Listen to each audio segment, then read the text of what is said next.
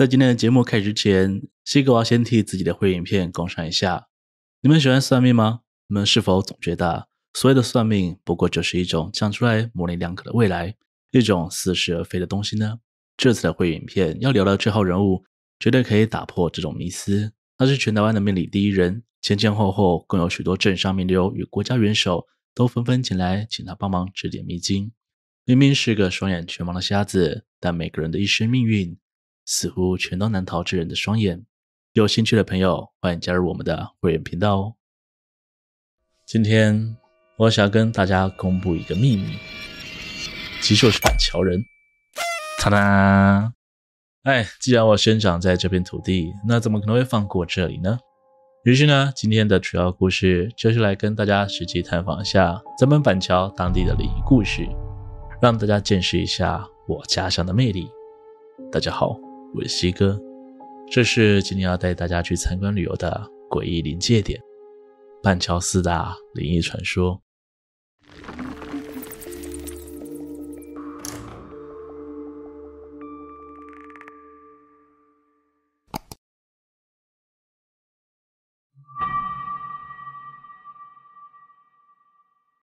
拥有悠久历史的林家花园，是由当地林姓望族所兴建的房舍。被列为国家二级古迹，其深厚的财富底蕴，在当年甚至可以用富可敌国来形容。但是，这么显赫的家族，难免招来人们各种猜想。无论是对于金钱来历，还是对于家族故事的揣测，都让这片土地开始流传起神秘的都市传说。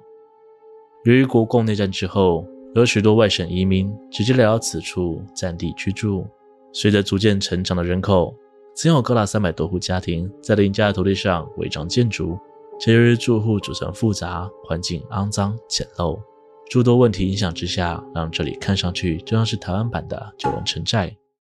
而在一九五二年，就曾经因为一起灵异事件而闹上了新闻。当时有位姓庄的当地居民，半夜的时候啊，正在自家门口小便，却猛然间被人重重的拍了一下屁股。他奶奶的，是谁干的？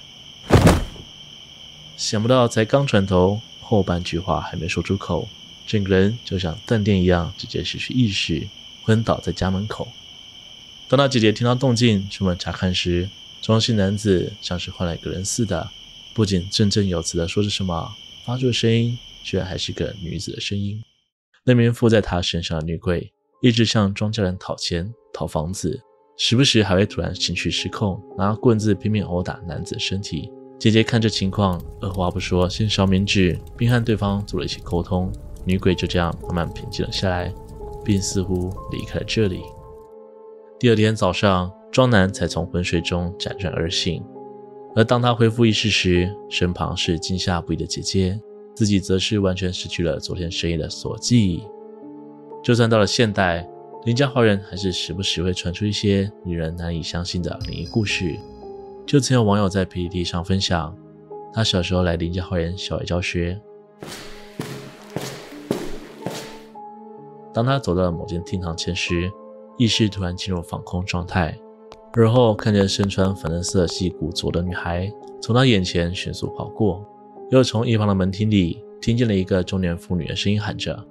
蓉儿，别跑太快，当心绊倒啊！”随后，一切就如海市蜃楼般消失得无影无踪。网友再次向前走，来到了某间厅堂，眼前的画面再次切换。这次，网友站在厅堂外，看见刚才那位女孩跪在众人面前，不断发出啜泣的声音。她一边哭泣，一边否认那些加诸在她身上的指责，或许是期望有朝一日能平反冤屈，才将这些画面显现给有缘人看吧。除了这些。网络上也有自称是林家花园员工的人表示，他在里面的工作经验相当长，他自然也有发现某些地方会给他说不出的诡异感。如果时间是白天，倒也还好，毕竟大太阳还在那；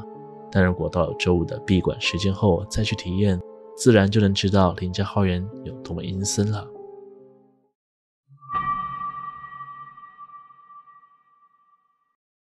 如果单说江子翠站。想必这里人来人往，一定有很多人不理解为什么这里也会有都市传说的存在。二零一四年五月二十一日，这里曾经发生过一起无差别的砍人事件，一位姓郑的大学生在车厢内以一把钛钢刀，造成四死二十四伤的惨况。虽然事后捷运方将案发列车进行全面更新，替换了座椅与列车通讯设备，进行全面性消毒，并将车号从一一七一一八更改为一七五一七六。最后以佛教、道教、基督教三大宗教祈福仪式作为保险，于二零一五年七月重新上路。但不知为何，截至目前已经八年过去了，网络上还是时不时会传出网友们在江子翠站所发生的灵异经验。有人说，以前他还住在北部的时候，时常以捷运当作交通工具。有一次，他在板桥捷运站上车，目的地是台北的西门捷运站，但却在经过江子翠站时，一股强烈的不适感如浪潮般席卷而来，全身不舒服，头晕、胸闷、冒冷汗。这些都还不是最可怕的，最可怕的是他的内心涌起了十分剧烈的畏惧感，整个人不知道在害怕什么。明明理智告诉他什么事都没有，但身体就像是起了本能反应似的，在极度的恐惧感之下，全身吓得疯狂发抖。这让他知道，就算自己下一秒晕过去，自己都不会太意外。活了三十多年，他从未有过这样的感受，就算是之后的日子也一样。但当捷运驶离江子翠站，前往龙山寺的途中，身上那些令人费解的症状，似乎随着与江子翠的距离变远而逐渐消退。这段经历就这样永远留在了他的心中。另外有人留言说，当某次和其他同事一起搭乘捷运，当两人坐到江子翠时，同事突然开始剧烈发抖，显现出极度害怕的样子，并且弯着腰不断哭泣。当我有担心的询问状况时，那名同事只是以十分微弱的音量说着：“我、我、我、我看得到那些东西，那些被杀害的人们，他们一直都还在。”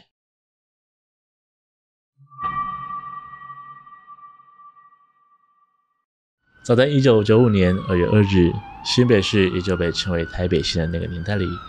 板桥市中正路曾因为中油天然气外泄，进而导致大规模气爆产生，强烈的暴风雨燃焰，足足将一百一十九户房屋整个烧毁，造成五百七十人无家可归，八十七辆汽机车受损。根据亲眼目睹此惨况的居民回忆，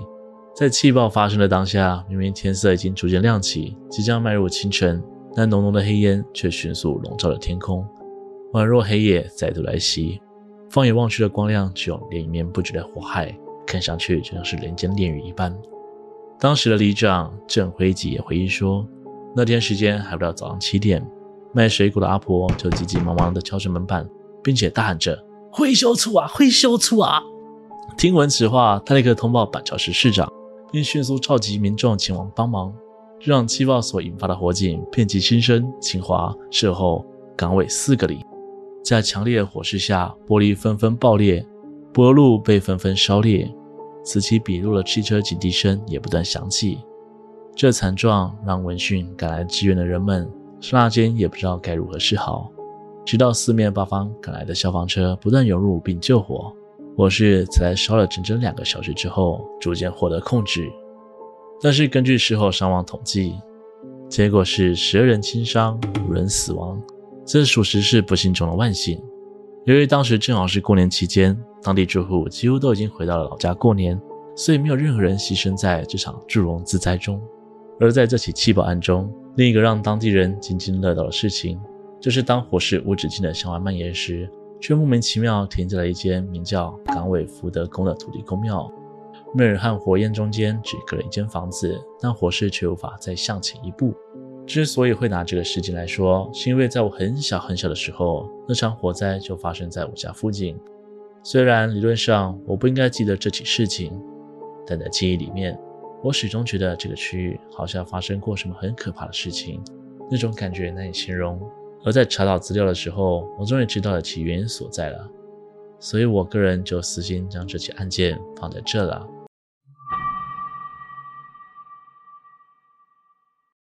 最后一个要说的，同样是捷运站里所发生的事情。在二零零九年，有位打扫阿姨在整理厕所卫生时，发现最后一间厕所被反锁住，于是她礼貌性的敲敲门，想确认看看里面是否有人。接连的敲门声响起，但厕所里面却毫无动静，这让打扫阿姨感觉到一丝古怪。于是她联系站务人员，最后当站方终于将厕所门打开时，眼前的一幕让众人几乎吓坏了。一位年纪约莫五六十岁的妇人，用一条蓝色的跳绳挂在厕所门把的挂钩上后上吊离世。至此之后，新埔捷运站的灵异传说便开始不胫而走。曾有站务人员表示，当捷运站过了收班时间后，他一个人在办公室里值班工作。但就在他准备离去时，深锁的办公室大门突然传来“空空、叩”的敲门声，节奏十分规律，但听上去就是莫名的诡异。站务人员本来不疑有他，认为是其他同事，所以便起身要帮对方开门。但他的眼角却在此刻瞥过一旁的监视器，看到了办公室门口前的监视画面，吓得他目瞪口呆。他亲眼看见在办公室的门口前完全没有任何人影的踪迹，但敲门声却不断持续，而且还有越敲越快、越敲越大力的趋势，吓得他一整晚都不敢离开办公室。最终，由于鬼敲门的事件太过频繁，让他因精神压力而请调到他处。另外，打扫该厕所的清洁工也有私下分享过，每当他去打扫那里时，总会觉得肩膀变得很重，像是有人站在他身上一样。而透过镜子的反光，总能时不时察觉到侧间有一双眼睛正透过门缝盯着他。最后，站方将新埔站的厕所重新改建，八间改成了十四间，连同内装等设施也都做了全新的设计。自此之后，才终止了灵异现象的发生。希望大家还喜欢今天西哥导的景点安排，不知道各位旅客是否玩得快乐呢？如果可以的话，欢迎大家在下方留言关于今日旅游内容的看法。喜欢的人可以投个超级感谢，那对我来说是很大的鼓励哦。如果喜欢我的频道，请别忘了帮我订阅、按赞、分享，并且开小铃铛，才会错过最新的一篇哦。我是西哥，我们下次见。